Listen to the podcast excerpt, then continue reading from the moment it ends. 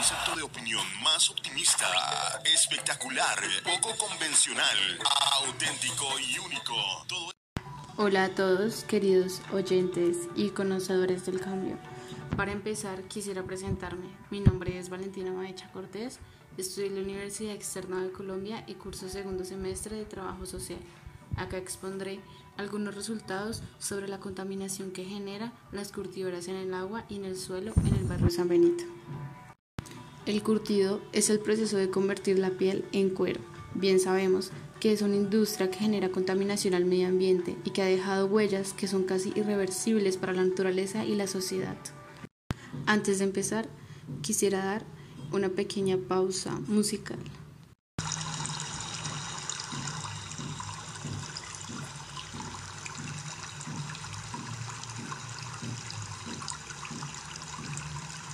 Uno de los factores son la contaminación que recibe el agua por los químicos y el material orgánico.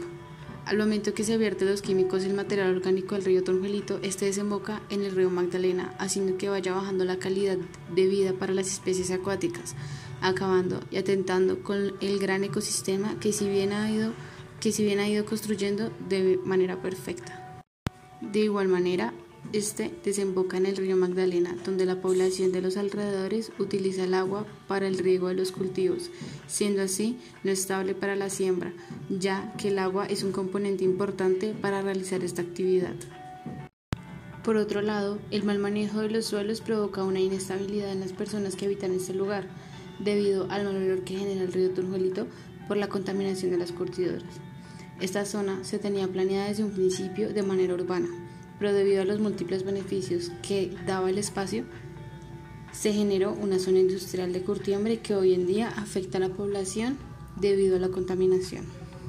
Y ahora daremos un pequeño corte musical.